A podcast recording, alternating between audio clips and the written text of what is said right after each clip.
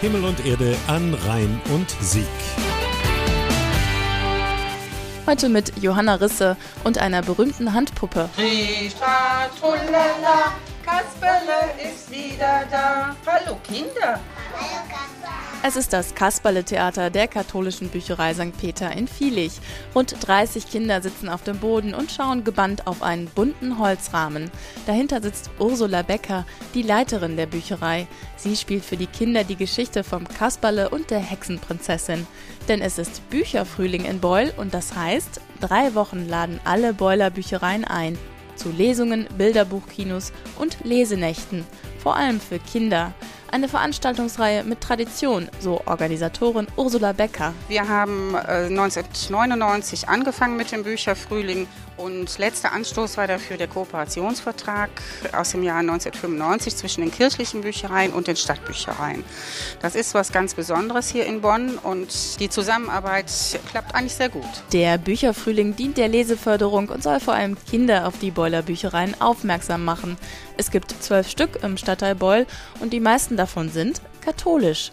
Neun Kirchengemeinden bieten den Anwohnern jede Menge Medien zur Ausleihe an, Bücher, DVDs oder Spiele. Und das kostenlos.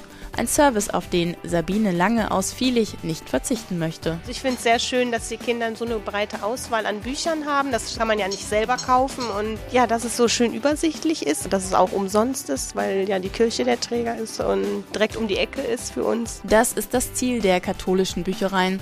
Wohnordner, die Menschen erreichen und einen Treffpunkt bieten für klein und groß, sagt Ursula Becker von St. Peter in Vielig. Man verabredet hier auch Dinge, vor allen Dingen die jungen Mütter höre ich oft, dass die etwas verabreden, wenn sie sich gerade hier treffen. Und diese Dinge, die sind ganz wichtig. Bücherei ist Treffpunkt, Bücherei ist Austausch. Und das heißt also, dass wir Mitarbeiter oft etwas gefragt werden, was man hier so ortsnah wissen möchte. Und wir können dann auf jeden Fall weiterhelfen. Himmel und Erde an Rhein und Sieg. Übrigens.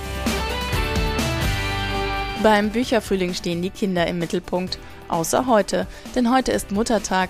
Ein Tag, der sich nicht um teure Geschenke drehen sollte, sondern um die Familie. Die Namen Jesu Kirche in der Bonngasse lädt daher zu einem Konzert zum Muttertag ein.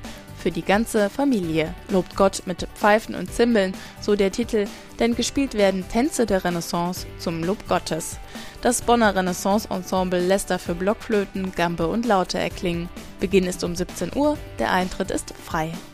Alle Infos gibt es nochmal zum Nachlesen im Internet auf Himmel und Erde an rheinundsieg.de und radiobonnrheinsieg.de.